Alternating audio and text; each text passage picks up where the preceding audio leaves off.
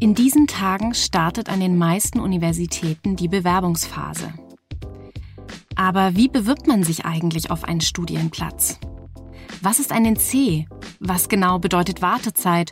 Und was gibt es sonst bei der Bewerbung zu beachten? Ich bin Franziska und in diesem Podcast geht es um alles, was mit eurer Studienwahl zu tun hat. Julia ist natürlich auch wieder mit dabei. Hallo. Hallo. Julia und ich sind Studienberaterinnen an der Uni Mainz und wollen euch mit diesem Podcast bei eurer Studienwahl unterstützen. Heute haben wir uns mal wieder eine Kollegin aus der Studienberatung eingeladen, die ihr auch schon ähm, aus Folge 3 kennt, als es darum ging, wie man sich eigentlich auf Medizin bewirbt. Und zwar Maike, die per App mit uns verbunden ist. Hey Maike, schön, dass du da bist. Hallo, ihr beiden. Hallo. Maike, wir haben uns in diesem Podcast angewöhnt, unseren Gästen am Anfang immer dieselbe Frage zu stellen. Und weil wir das bei dir in Folge 3 damals noch nicht gemacht haben, möchte ich das heute unbedingt nachholen. Ähm, du bist ja Studienberaterin. Genau. Also das ist dein Beruf. Ja. Studiert hast du aber Geschichte und irgendwas mit Medien, oder? Ja, das ist richtig. Ähm, da bin ich allerdings nicht direkt hingekommen. Ähm, ich habe in Berlin Abitur gemacht und dachte damals, ähm, ich werde Lehrerin.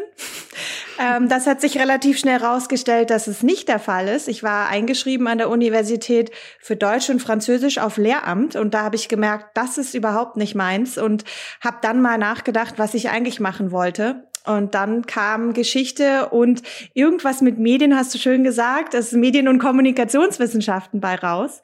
Ähm, und so habe ich quasi durch meine erste Studienwahl die ich so ein bisschen unbedarft getroffen habe, gemerkt, was ich eigentlich möchte. Und dann bin ich in meinem Geschichtsstudium ganz glücklich geworden.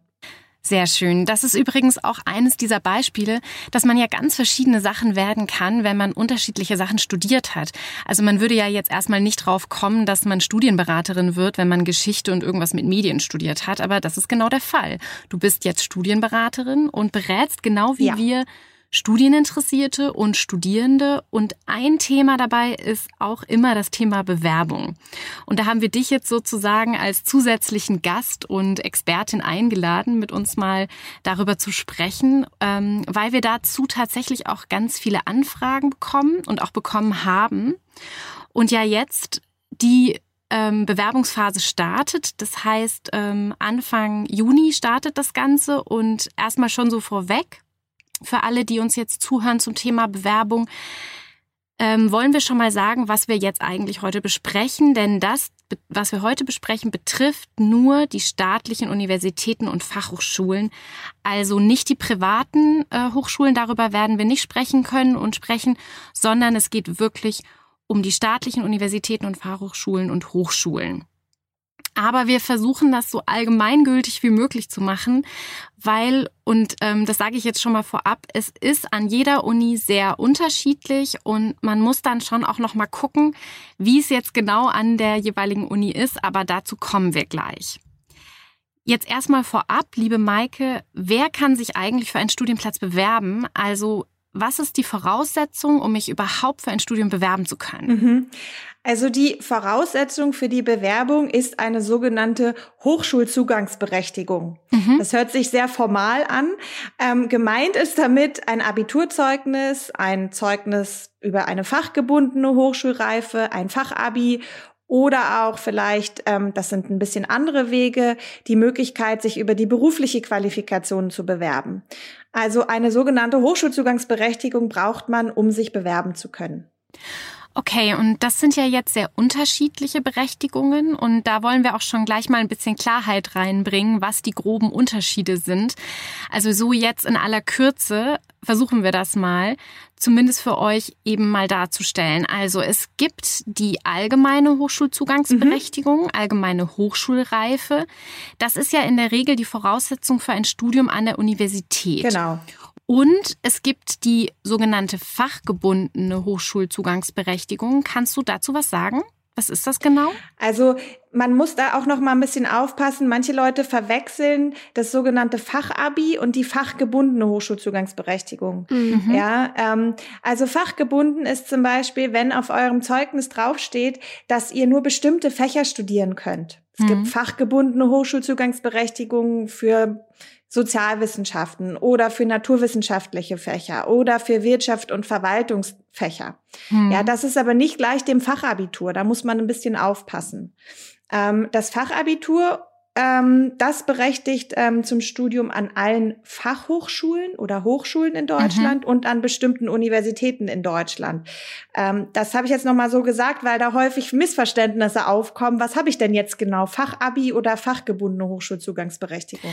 Genau, mhm. und das ist übrigens auch nochmal ganz wichtig. Also das ist auch eine Frage, die wir oft gestellt bekommen. Wir sind ja jetzt an einer Universität und wir werden oft gefragt, kann man mit dem Fachabi bei euch studieren? Und ich versuche das jetzt mal so pauschal zu sagen. Also die Mai, an den meisten Universitäten kann man mit dem Fachabi nicht studieren, denn wie der Name schon sagt, das ist eine Fachhochschulreife. Also das heißt eigentlich eben nur für Fachhochschulen. Aber es gibt eben einige Ausnahmen. Wir werden euch da auch nochmal in den Show Notes einen Link setzen, wo ihr sehen könnt, was da zum Beispiel für Ausnahmen dabei sind und ähm, auch nochmal eine kleine Ergänzung zu der fachgebundenen Hochschulzugangsberechtigung, die habe ich nämlich.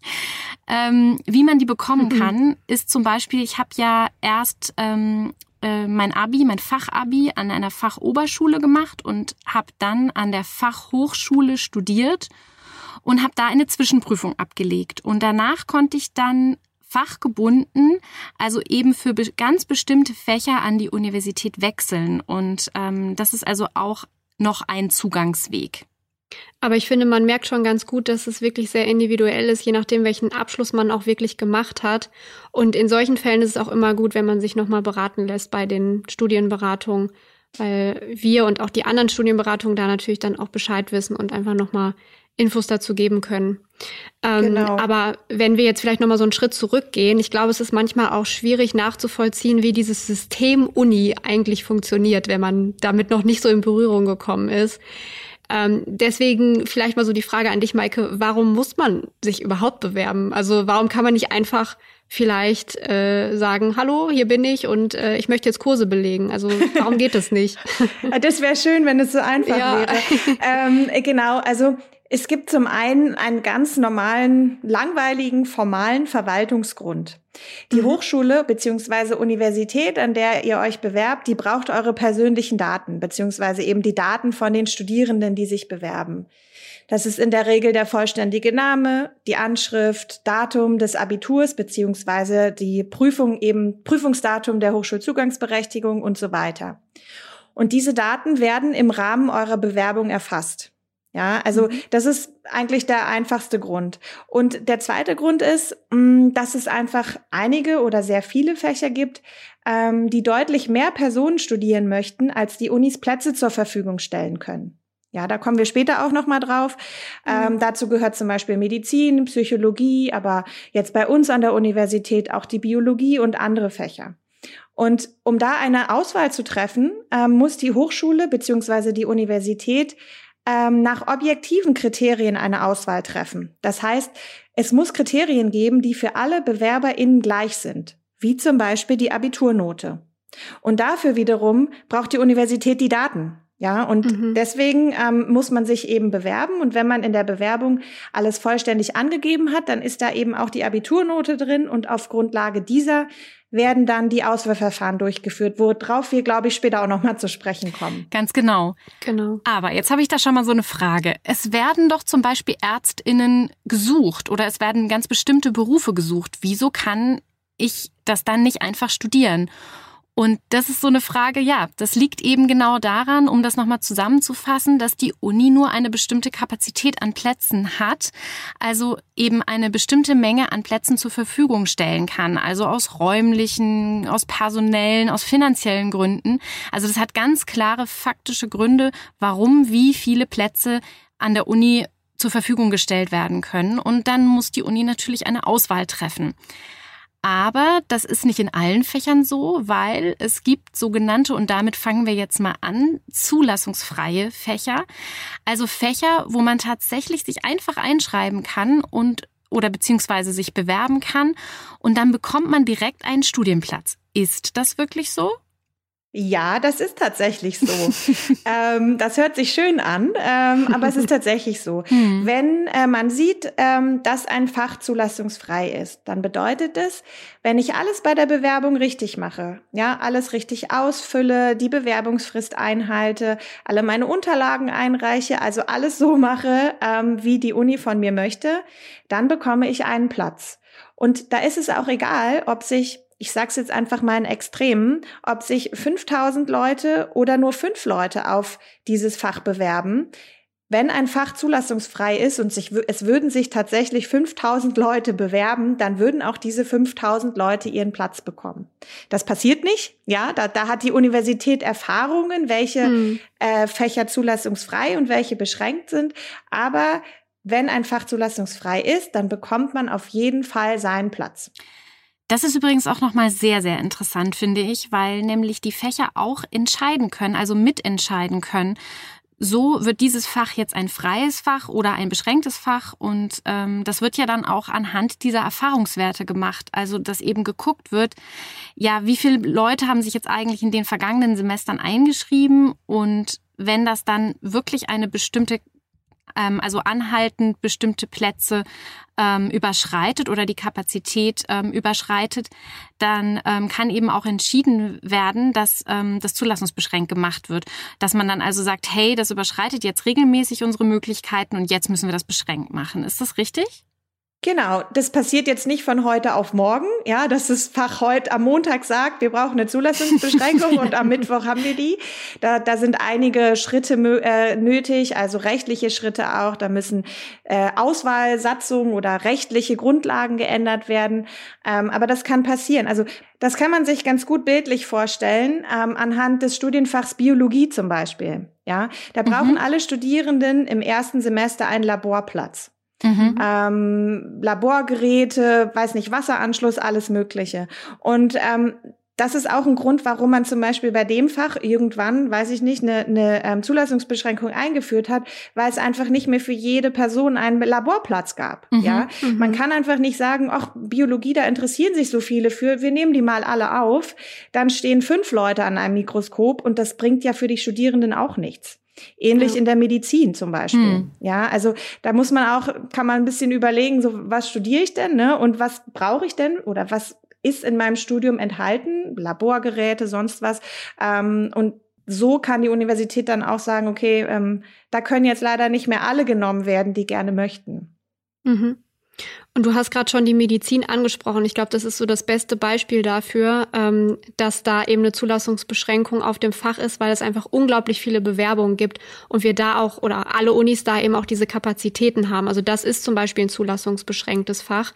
Da muss genau. man ja jetzt aber auch nochmal unterscheiden. Ne? Medizin ist halt ein Fach, was bundesweit zulassungsbeschränkt ist. Das heißt, diese Beschränkung ist wirklich an jeder Uni in Deutschland da. Und dann gibt es ja auch Fächer, die nochmal uni-intern zulassungsbeschränkt sind. Kannst du da vielleicht noch mal so ein bisschen was zu sagen? Mhm, gerne. Also ähm, es gibt Fächer, die sind an jeder Universität in ganz Deutschland zulassungsbeschränkt. Diese Fächer sind die Medizin, die Zahnmedizin, die Pharmazie und die Tiermedizin. Mhm. Das heißt, man findet an keiner Universität in Deutschland eines dieser Fächer zulassungsfrei. Mhm. Und universitätsintern beschränkt bedeutet, das, was wir vorhin angesprochen haben, ähm, dass die Universitäten selber auf Grundlage von Zahlen, Daten, Fakten, BewerberInnen, Interesse und so weiter entscheiden können, habe ich eine Zulassungsbeschränkung auf dem Fach oder nicht. Das kann zum Beispiel sein, dass man in Mainz eine Zulassungsbeschränkung für das Fach Wirtschaftswissenschaften findet. So ist es derzeit auch bei uns. Hm. Und in Stadt XY ähm, das Fach Wirtschaftswissenschaften zulassungsfrei. Mhm. Und da muss man tatsächlich immer genau gucken, an welcher Universität schaue ich gerade. Ähm, und dieses Fach, für das ich mich interessiere, ist das dort zulassungsbeschränkt oder zulassungsfrei? Man kann also nicht pauschal sagen, das Fach Wirtschaftswissenschaften ist immer zulassungsbeschränkt. Mhm. Ja, es gibt tatsächlich Fächer wie zum Beispiel Rechtswissenschaft oder auch Jura. Das ist genau das Gleiche. Ähm, das ist tatsächlich an den meisten Universitäten zulassungsbeschränkt, universitätsintern. Ähm, ich weiß jetzt tatsächlich nicht auswendig, ob es irgendwo das Fach Rechtswissenschaft zulassungsfrei gibt, ähm, mhm. aber so Fächer wie Germanistik zum Beispiel oder auch Sprachen, ja, die sind jetzt in Mainz zulassungsfrei. Es kann aber auch sein, dass die an anderen Universitäten stark nachgefragt und deswegen universitätsintern zulassungsbeschränkt sind. Also da gibt es leider mhm. keine pauschale Regel, an die man sich halten kann. Okay. Und wir haben jetzt eben schon ganz viel von diesem Wort zulassungsbeschränkt gesprochen. Was heißt das denn genau? Also das kann man jetzt vielleicht gar nicht so im Detail klären, ne, weil ähm, es da ja auch Unterschiede gibt, aber vielleicht kannst du so allgemein mal sagen, was heißt Zulassungs zulassungsbeschränkt? Mhm. Das hatte ich ja vorhin schon kurz erwähnt. Zulassungsbeschränkt bedeutet, ähm, es gibt, jetzt kommt das schlimme Wort, äh, den sogenannten NC, ja. Mhm. Und ähm, zulassungsbeschränkt bedeutet, ähm, dass es regelmäßig mehr Interessenten für dieses Fach gibt, ähm, als die Universität Plätze zur Verfügung stellen kann. Das bedeutet, diese Zulassungsbeschränkung besagt, okay, für das Fach XY gibt es 100 Plätze.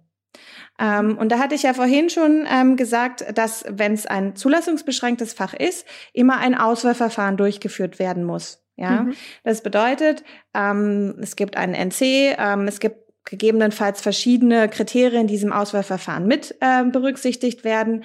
Ähm, genau, also es das heißt, nicht jeder, der sich auf ein zulassungsbeschränktes Fach bewirbt, bekommt auch einen Platz.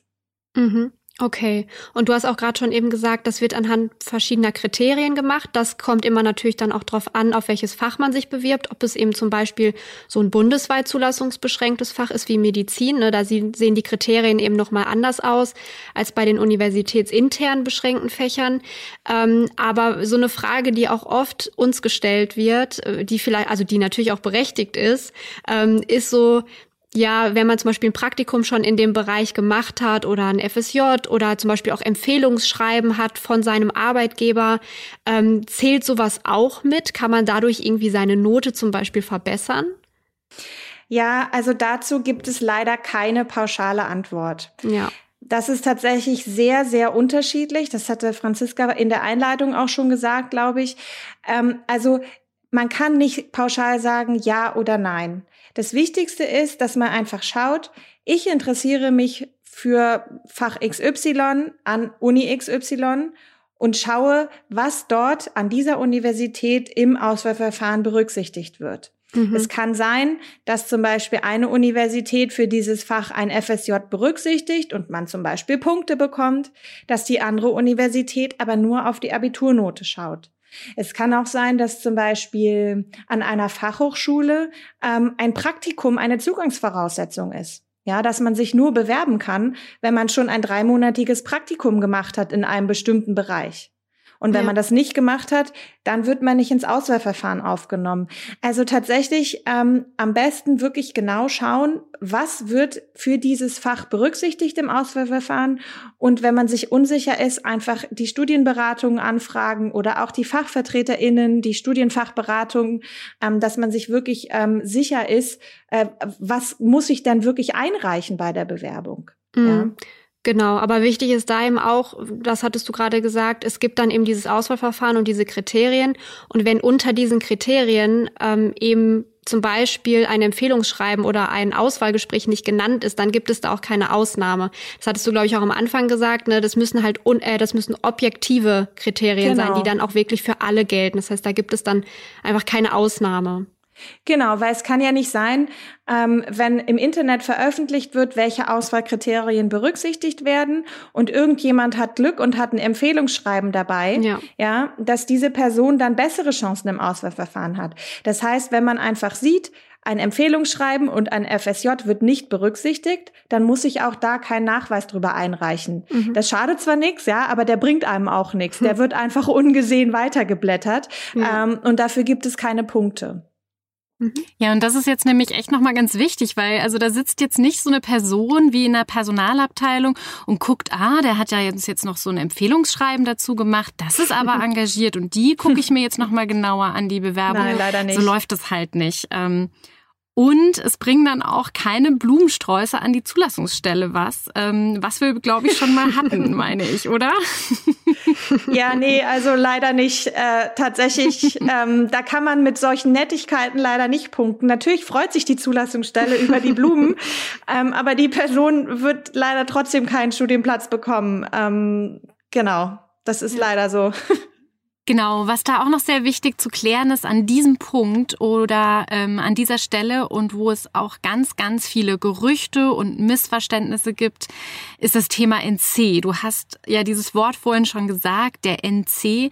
Was ist mhm. eigentlich ein NC? Und vielleicht kannst du auch direkt bei der Erklärung mit den vielen Vorurteilen und Mythen, die es über diesen NC gibt, aufräumen. Mhm. Das haben wir auch im Intro schon angekündigt. Ähm, also leg los, Maike. Okay, ich schau mal, dass ich da ein bisschen Licht ins Dunkel bringen kann. Also NC, das Wort kennt eigentlich jeder. Was das bedeutet, weiß ich nicht, ob das die meisten wissen. Übersetzt bedeutet es Numerus Clausus ähm, und auf Deutsch äh, beschränkte Zahl. Hm. Ja, das sagt schon aus, was wir vorhin schon besprochen haben, eine beschränkte Zahl an Plätzen. Mhm. Ja? Ähm, genau. Und ähm, diese beschränkte Zahl an Plätzen wird eben nach den genannten oder jeweils Auswahlkriterien vergeben. Also wenn man sich vorstellt, wir haben 100 Plätze und es bewerben sich weiß ich nicht, ganz viele Leute mit unterschiedlichen Abiturnoten ähm, auf dieses Fach mit 100 Plätzen, hm. ja, dann werden quasi nur die 100 Besten genommen. Das ist jetzt eine ganz einfache Erklärung, hm. ja. Ähm, und quasi die Person, die als letztes in diesem Auswahlverfahren noch einen Platz bekommen hat, also mhm. in diesem Semester, diese Person legt den NC fest mit ihrer Abiturnote ähm, für dieses Semester. Ja, genau. Sprich, wenn Person 100 eine Abiturnote von 2,3 hat, dann ist der NC in diesem Semester bei 2,3. Mhm. Wenn diese Person aber, weil es einfach super viele total gute Abiturientinnen gab, wenn aber Person 100 eine Abiturnote von 1,5 hat, dann ist der NC in diesem Semester bei 1,5. Und weiß nicht, ob man anhand dieses Beispiels schon sehen kann, ähm, man kann einen NC nicht voraussagen. Das ist auch immer die Frage, die wir häufig bekommen. Können Sie mir sagen, wie der NC im nächsten Semester für das Fach Biologie wird? Das können wir nicht sagen, weil wir ja nicht wissen, wie viele Leute bewerben sich mit welchen Abiturdurchschnittsnoten. Ja, wir wissen nicht, was die Person 100 ähm, für eine Note hat. Das heißt, mhm. es variiert immer. Ähm, diese NC-Werte veröffentlichen wir, also an der Uni Mainz, ähm, auf unserer Homepage, so dass man sich die angucken kann und sieht, okay, jetzt, ich mache jetzt einfach mal ein Beispiel. Im letzten, in den letzten Semestern war der NC in meinem Wunschfach immer im Bereich 2,3, 2,1, 2,4. Und ich habe eine Note, eine Abiturnote von 2,2 da hätte ich vielleicht ganz gute Chancen.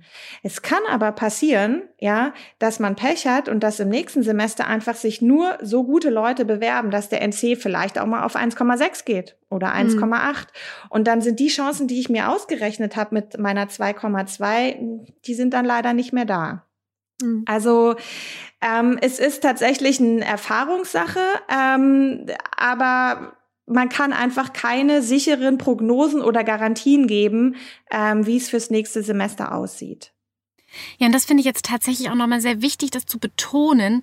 Also die Uni legt ja diesen NC nicht fest. Und witzigerweise habe ich das Nein. immer gedacht, als ich Abi gemacht habe, habe ich immer gedacht, die Unis entscheiden einfach, oh, wie machen wir das denn dieses Semester? Ja, lass uns doch mal auf Erziehungswissenschaft so 2,3. Mhm. Also so ist das ja zum Glück nicht. Und es ist auch nicht so, ähm, was ich übrigens auch gedacht habe, dass ähm, ja, und da haben mir auch viele gesagt, dass sie das ebenso dachten, mhm. dass es irgendwie einen bundesweiten NC zum Beispiel für Wirtschaftswissenschaft gibt, also dass Wirtschaftswissenschaft bundesweit denselben NC hat. Ähm, also man muss dann wirklich schauen, so ähm, wie ist es denn jetzt an der Uni, an der ich mich bewerben möchte? Wie ähm, war da der NC in der Vergangenheit? Und es kann dann auch sein, selbst wenn man da nicht im grünen Bereich ist, dass es in dem Semester, wo man sich bewirbt, dann doch klappt und man einfach schauen muss, ähm, wie ist es denn jetzt ganz konkret? Und ähm, es kann auch sein, dass ein Fach an der einen Uni zulassungsbeschränkt ist und an der anderen zulassungsfrei. Also bitte auf jeden Fall immer noch mal nachschauen, wie ist es an der konkreten Uni oder Hochschule, an der ich mich bewerben genau. möchte. Ja, und es ist halt auch nichts Starres, ne? Also das genau. hast du genau. ja auch gesagt, Maike. Ähm, so diese diese Frage, die finde ich kommt auch immer und die habe ich früher genauso gefragt. Was ist denn der NC für äh, Politikwissenschaft zum Beispiel, kann man halt nicht sagen, weil der sich ja jedes Semester verändert. Ne? Also das ist vielleicht auch nochmal genau. noch wichtig. Ähm, ja. In Kombination mit dem NC, finde ich, äh, ist so das Einzige, was man in der Schulzeit hört und was, was ich auch wusste über die Uni, NC und der Begriff Wartezeit. Das waren so die beiden Wörter, die irgendwie immer herumgeisterten und man wusste immer nicht so genau, was ist überhaupt damit gemeint, wann sammelt man Wartezeit, was ist überhaupt Wartezeit. Kannst du uns da auch nochmal ein bisschen aufklären, Maike? Ja, gerne. Tatsächlich gibt's da auch viele Gerüchte, die wir täglich auch in der Beratung mhm. hören. Also, Wartezeit ist jegliche Zeit, die verstreicht, nachdem man Abitur gemacht hat. Und in dieser Zeit darf man an keiner deutschen Universität, Hochschule, Fachhochschule eingeschrieben sein. Mhm. Ja. Was man in dieser Zeit macht, ob man eine Berufsausbildung macht, ob man reisen geht, ob man sich intensiv um seine Großeltern kümmert oder ob man einfach gar nichts macht, ist egal. Ja. Mhm. Das Wichtigste ist eben, dass man nicht an einer Universität oder Fachschule oder Hochschule eingeschrieben sein darf. Alles das ist Wartezeit. Sprich, ein Beispiel, ich mache Abitur und überlege mir, hm, ich möchte jetzt erstmal eine Ausbildung machen und bewerbe mich für eine Berufsausbildung als Tischlerin. Die geht drei Jahre, ja. Mhm. Und pro Jahr bekommt man zwei Semester Wartezeit. Weil die, das Universitätsjahr ist in Semester eingeteilt, also ein Semester sind sechs Monate, sprich pro Jahr bekommt man zwei Semester Wartezeit. Und ich mache meine Ausbildung als Tischlerin fertig, bin nach drei Jahren fertig, dann habe ich sozusagen sechs Semester Wartezeit gesammelt und dann bewerbe ich mich, weil ich mich entschieden habe, jetzt möchte ich doch noch studieren. Mhm. Dann bewerbe ich mich über die Online-Bewerbung von der Universität Mainz und gebe dort ein, wann ich mein Abitur gemacht habe. Und dieses Online-System, das Bewerbungssystem erkennt automatisch, dass ich schon vor drei Jahren Abitur gemacht habe. Das heißt, ich muss mich auch nicht für die Wartezeit irgendwie registrieren oder die mhm. angeben oder sagen, hallo, ich habe vor drei Jahren Abi gemacht oder irgendwie sowas, ja, sondern diese Wartezeit, die bekommt man automatisch, wenn man sich bewirbt, weil eben die Systeme erkennen, wann man Abitur gemacht hat und die berechnen das dann. Also man muss sich auch nicht schon beworben haben. Das ist ja auch was, nee. was ganz oft gefragt nee. wird. Also man muss nicht einmal sich schon beworben Nein. haben und dann ist man nicht reingekommen und dann hat man gewartet, sondern das ist wirklich auch ohne, dass man jemals an der genau. Uni Hallo gesagt hat. Weil man weiß ja noch gar nicht, an welche Uni man gehen möchte vielleicht. Genau. Und insofern, man muss an keiner einzigen Uni Hallo, Hallo gesagt haben, sondern sich dann einfach an der Wunschuni bewerben und ähm, das System erkennt es dann automatisch. Ähm, Genau, und da würde ich gerne auch noch schnell mit einem ähm, Gerücht aufräumen, ähm, dass dieses, ich habe jetzt so und so lange gewartet und deswegen ist jetzt meine Abiturnote besser geworden. Ich glaube, davon mhm. habt ihr mhm. auch schon gehört, oder? Ja, absolut. ja, genau. Um 0,1 pro Semester ist, heißt es immer. Ich weiß nicht ja. genau, woher, ähm, das ist wirklich ein interessanter Mythos, woher der kommt, aber ähm, das ist, wird irgendwie immer wieder einhellig behauptet. Alle glauben, dass pro Wartesemester sich die Abi-Note um 0,1 verbessert. Das ist falsch. Ja, das ist leider auch nicht so. Mhm. Also bleiben wir einfach mal bei äh, der Dame, die die Tischlerausbildung, Tischlerinnenausbildung gemacht hat ähm, die ja nun, ich sage jetzt einfach mal, mit einem Abitur von 2,0 und sechs Semestern Wartezeit sich bewirbt. Ich habe jetzt mhm. einfach mal festgelegt, dass sie ein Abi von 2,0 gemacht hat. Ähm, und die Studienfächer in in Mainz oder generell werden nach einer bestimmten Prozent, nach bestimmten Prozentquoten vergeben. Mhm. Ja. In Rheinland-Pfalz ist es so, dass 80 Prozent der Plätze, also bleiben wir bei 100 Plätzen, 80 Plätze werden nach der Abiturdurchschnittsnote vergeben und 20 Prozent der Plätze, sprich 20 Plätze, werden über die Wartezeit vergeben. Ja.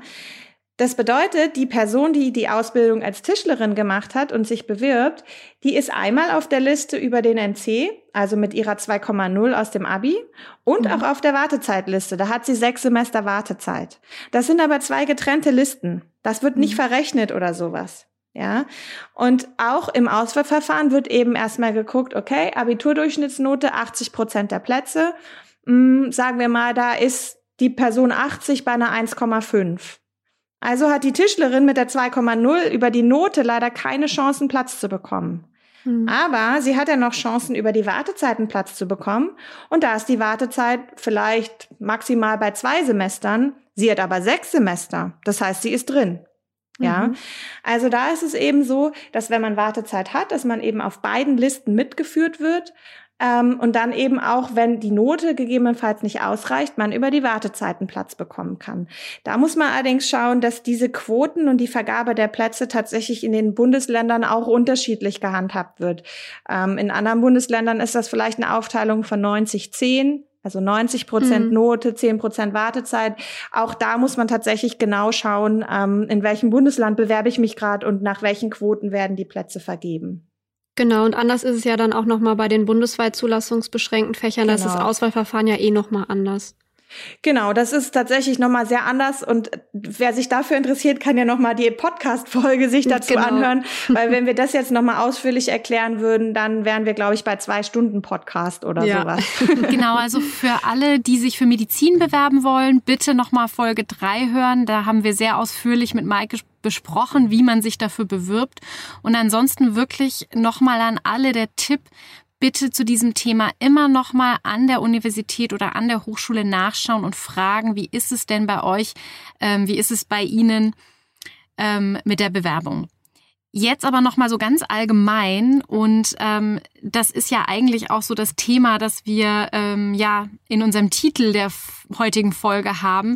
Wie macht man das denn jetzt? Also wie bewirbt man sich? Kannst du das irgendwie kategorisieren oder so ein bisschen pauschal sagen, wie es ungefähr abläuft? Also schicke ich da jetzt eine Mappe hin oder weißt du, ähm, das ist ja auch also ich weiß noch, als ich mich das erste Mal beworben habe ähm, und ich hatte noch so gar keine Vorstellung, wie das abläuft, ähm, da musste ich noch einen Brief schreiben an die Uni und die haben mir dann die Bewerbungsunterlagen geschickt, die ich dann händisch ausgefüllt habe. Äh, das ist ja jetzt zum Glück nicht mehr so. Wir sind ja digitalisiert und ähm, auch einige Jahre weitergekommen. Aber kannst du noch mal kurz erzählen, ähm, mhm. wie das eigentlich abläuft? Genau, also da kann ich noch kurz zu sagen, als ich mich damals in Berlin das erste Mal für das Studium eingeschrieben habe, was ich nicht, nicht durchführen wollte, mhm. da muss ich auch tatsächlich persönlich zum sogenannten Immatrikulationsamt gehen, mir die Papiere holen, die ausfüllen und wieder hinbringen. Mhm. Sehr umständlich. Ähm, das ist heutzutage zum Glück nicht mehr so. Aber da müssen wir auch gleich sagen, auch dazu gibt's leider keine pauschale Aussage, die für alle Universitäten, Hochschulen und Fachhochschulen in Deutschland gilt. Ja, hm. was man sagen kann, dass eigentlich alle, nehme ich an, auf eine in irgendeiner Form Online-Bewerbung ähm, sich geeinigt beziehungsweise umgestiegen sind. Ja, jede Universität, Hochschule, Fachhochschule hat ein Online-Bewerbungssystem ähm, eingeführt, über das man sich bewirbt. Ähm, ganz wichtig ist aber, es gibt nur bestimmte Bewerbungszeiträume. Ja, das heißt, man kann nicht sagen, ach, jetzt habe ich mal Lust, jetzt wäre ich soweit, jetzt bewerbe ich mich mal für irgendwas ähm, und schau mal an der Uni Mainz, da bewerbe ich mich jetzt mal. Ähm, das geht nicht. Ja, es gibt bestimmte Bewerbungszeiträume, in denen man sich bewerben kann. Das mhm. ist jetzt zum Beispiel zum nächsten Semester, also das nächste Semester ist ja das Wintersemester. Ähm, da kann man sich erst ab Juni bewerben. Jetzt geht mhm. es zum Beispiel noch gar nicht. Und da muss man auf jeden Fall drauf achten. Also wie sind die Bewerbungszeiträume und wann enden die Bewerbungszeiträume sozusagen auch? Ja, also wann enden die Bewerbungsfristen? Ähm, Dazu kommt noch, Franziska, du hast vorhin Mappe schreiben oder sowas mhm. erwähnt. Ja, ähm, in der Regel ist es so, ich sag jetzt mal bei Biologie oder Mathematik oder was auch immer, da muss man natürlich keine Mappe einreichen. Aber es gibt Studiengänge ähm, mit einer Eignungsprüfung, wie zum Beispiel Kunst, Musik oder Sport. Ähm, da kann es sein, dass man sich vorher für die Eignungsprüfung anmelden muss und bei Kunst zum Beispiel eine künstlerische Mappe einreichen muss. Ja. Mhm.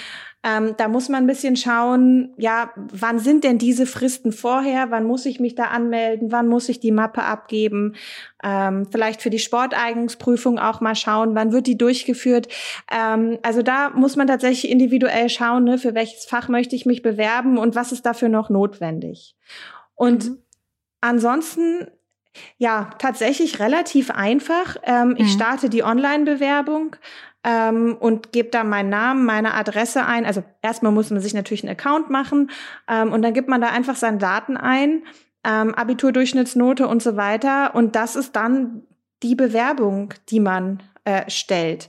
Mhm. Ähm, man muss ein bisschen gucken, wie gesagt, keine pauschalen Aussagen möglich. Bei manchen Universitäten lädt man die Dokumente hoch das heißt, man muss eine Kopie vom Abiturzeugnis hochladen oder einen Lebenslauf oder was auch immer.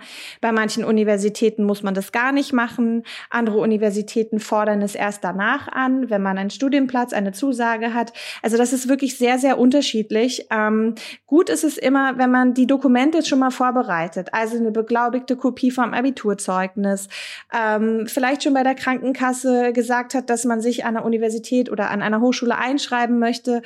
Bewer und bewerben möchte und dass man einmal schon einen Krankenversicherungsnachweis vorliegen hat, dass man seinen Lebenslauf schon mal gemacht hat, ja, mhm. äh, eine Kopie vom Personalausweis, also alles sowas vielleicht schon mal vorbereiten, dass man dann nicht irgendwie in Zeitnot gerät, wenn man das dann doch einreichen muss. Also mhm. bitte auch da, wir können es nur immer wieder wiederholen, ähm, immer schauen, wie es die Uni eben macht, bei der ihr euch bewerbt oder die Hochschule. Übrigens auch, was die Fristen angeht. Also die Fristen sind in der Regel bei den Universitäten gleich, aber an der Fachhochschule können sie zum Beispiel abweichen. Also sie können zwischen Universität und Fachhochschule abweichen.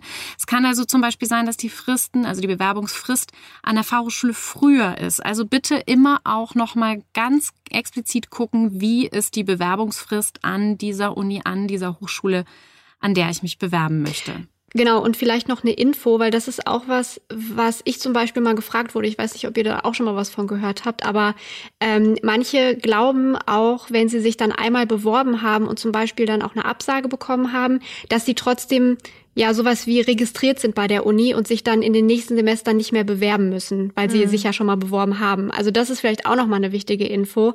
Ähm, das Auswahlverfahren wird jedes Semester neu durchgeführt und deswegen muss man sich auch jedes Semester aufs Neue bewerben, wenn man keinen Platz bekommen hat. Ähm, da gibt es auch keine Beschränkung. Also es ist jetzt auch nicht so, dass die Uni sagt, oh, Sie haben sich schon mal beworben, dann dürfen Sie es nicht nochmal versuchen. Da gibt es keine, keine Beschränkung oder sowas. Ja, gut, dass du es gesagt hast. Das habe ich auch schon öfters mal äh, ja. äh, die Frage bekommen. Ja. Genau. Ja, so in der Richtung, ähm, der hat sich jetzt aber schon achtmal beworben. Also den müssen wir jetzt aber mal zulassen. ja. Also ähm, ja, wäre schön, ist aber leider nicht nee. so. Nein. genau. Ähm, aber äh, vielleicht auch noch mal eine andere Sache ähm, zu diesem ganzen Auswahlverfahren, was durchgeführt wird. Es kann ja jetzt auch mal sein, dass ähm, die Uni die Bestätigung verschickt hat, aber nicht alle Personen den Platz auch annehmen wollen. Das kennt man vielleicht, man bewirbt sich auch an, an vielen verschiedenen Unis und man nimmt den Platz dann eben nur an einer Uni an und so bleiben dann ja vielleicht auch ein paar Plätze übrig. Dann wird ja sowas wie ein Nachrückverfahren durchgeführt. Ähm, kannst du da noch was zu sagen? Wie läuft das ab? Mhm. Also fürs Nachrückverfahren, also dass ein Nachrückverfahren durchgeführt wird, gibt's auch keine Garantie, ja. Mhm. Ähm, aber es ist so, ähm, wir waren ja vorhin bei den 100 Plätzen, ja. Und mhm. wenn 80 Leute über die Note einen Platz bekommen haben, ähm, dann schickt die Uni ja nicht nur 80 Angebote raus, weil, mhm. wie du gerade gesagt hast, Julia, die Leute sich ja vielleicht an zig verschiedenen Universitäten beworben haben. Und vielleicht hat eine Person in Mainz einen Platz gekriegt, die aber viel lieber nach Flensburg wollte und nimmt den Platz in Mainz gar nicht. Ja, mhm. das heißt, die Universitäten und die Zulassungsstellen haben da äh, Erfahrungswerte. Ähm, das nennt sich Überbuchungsfaktoren äh, quasi. Ähm, wie viele Leute mehr eine, ein Zulassungsangebot kriegen, als es Plätze gibt. Ja, das mhm. ist jetzt auch nicht so Pi mal Daumen, ach, machen wir mal so, sondern auf Grundlage von Erfahrungen, von Zahlen, Daten, Fakten und so. Sprich, Sagen wir mal, für die 80 Plätze ähm, über die Abiturnote werden 100 Zulassungsangebote versendet. Ja. Mhm. Und von diesen 100 Leuten nehmen aber nur 50 Leute den Platz an. Mhm. Ja. Aber wir haben ja 80 Plätze insgesamt. Das heißt, 50 Leute haben den Platz genommen, also sind noch 30 Plätze frei die mhm. eben nicht genommen wurden, weil die Leute nach Flensburg gegangen sind, der andere macht doch lieber eine Ausbildung und der nächste sagt, ach, ich will doch nicht studieren, so. Ähm, und dann wird ein Nachrückverfahren durchgeführt. Dann wird eben geschaut, okay, wir haben noch 30 Plätze und dann wird nachgerückt. Das heißt, alle Leute, die noch keinen Platz bekommen haben oder noch kein Zulassungsangebot bekommen haben, die werden sozusagen auf die Nachrückliste genommen und dann wird wieder von oben abgearbeitet, ja, mhm. die nächsten 30. Und ähm, auch dann ist es so, wenn noch 30 Plätze übrig sind, dass die Uni vielleicht auch mehr nochmal im Nachrückverfahren Plätze anbietet, vielleicht 35. Ähm, und dann nehmen wieder nur 25 den Platz an, also haben wir noch mal fünf frei, dann gibt's vielleicht ein zweites Nachrückverfahren. Mhm. Ähm, das ist schon häufig der Fall, ja, bei vielen Fächern. Es muss aber nicht sein. Das heißt, man kann sich nicht darauf verlassen, dass man, wenn man merkt, oh, ich habe jetzt in der ersten Runde keinen Platz bekommen, ach, es gibt ja auf jeden Fall noch ein Nachrückverfahren. Das muss nicht sein, ja. Mhm. Ähm, an, bei uns auf der Homepage von der Uni Mainz ist das aber ähm, bei den NC-Werten immer mit vermerkt ähm, ob es ein Nachrückverfahren gab oder nicht und wie der NC eben in dem Nachrückverfahren sich dann entwickelt hat. Ähm, mhm. Ich bin mir nicht sicher, also andere Universitäten veröffentlichen das nicht so detailliert, aber das kann man auch nachfragen. Mhm. Okay, aber das heißt, ähm, es kann vielleicht sein, dass ich nicht sofort einen Platz bekomme, aber dann eventuell Möglichkeiten habe, auch nachzurücken. Aber dafür muss man sich dann, glaube ich, auch nochmal speziell anmelden, oder? Genau, also das ist an der Uni Mainz so, das ist, kann an anderen Unis auch anders sein, ähm, dass man eben explizit sagen möchte, äh, sagen muss, ja, ich möchte am Nachrückverfahren teilnehmen. Es kann aber auch sein, dass man nichts machen muss. Also da muss man am besten ganz genau lesen, ähm, ja. was in den Bescheiden drin steht. Ja, also dieses Beispiel, was du gerade genannt hast, Julia, ähm, wenn die Person ähm, ihren Ablehnungsbescheid bekommt, ja, weil es mhm. in der mhm. ersten Runde nicht geklappt hat, dann wird ähm, an der Uni Mainz da ein weiteres Schreiben oder was mit dranhängen, ähm, wo drauf steht, wenn Sie eben am Nachrückverfahren teilnehmen möchten, dann teilen Sie uns das bitte über dieses Papier oder übers Online-Portal oder was auch immer mit, ja. Mhm. Ähm, das kann aber auch woanders ganz anders sein. Also tatsächlich genau schauen, wenn ich teilnehmen möchte und noch Interesse habe, gegebenenfalls nachzurücken, was muss ich dafür tun? Mhm. Ganz wichtig, da würde ich kurz noch gern eine Sache ergänzen. Um am Nachrückverfahren beteiligt zu werden, muss man sich vorher aber ganz normal beworben haben. Mhm. Ja, das ist auch eine Frage, die häufig kommt. Ach, ich, ich habe vergessen, mich zu bewerben. Kann ich denn jetzt noch am Nachrückverfahren teilnehmen? Ähm, die, die Nachrückverfahren finden nur anhand der Listen statt der Leute, die sich offiziell bis zur normalen Bewerbungsfrist beworben hatten. Das heißt, habe ich mich nicht beworben, kann ich auch nicht am Nachrückverfahren teilnehmen. Okay, aber anders ist es ja zum Beispiel bei diesem sogenannten Losverfahren. Ne? Also da mhm. muss ich ja nicht mich unbedingt vorher beworben haben. Genau, also das Losverfahren, das funktioniert tatsächlich wie eine Lotterie, mhm. Losverfahren. ähm, an der Uni Mainz ist es ein Online-Formular, über das man sich registrieren kann, ähm, sagen kann, ich, äh, ne, ich möchte gerne am Losverfahren für weiß nicht, Fachbiologie teilnehmen. Ähm, und dann, es ist natürlich ein Online- oder ein digitales Verfahren, aber man kann sich eben vorstellen wie einen großen Lostopf, wo alle drin sind, die sich für Biologie interessieren. Und dann wird eben gegebenenfalls ähm, eine Person äh, da rausgezogen.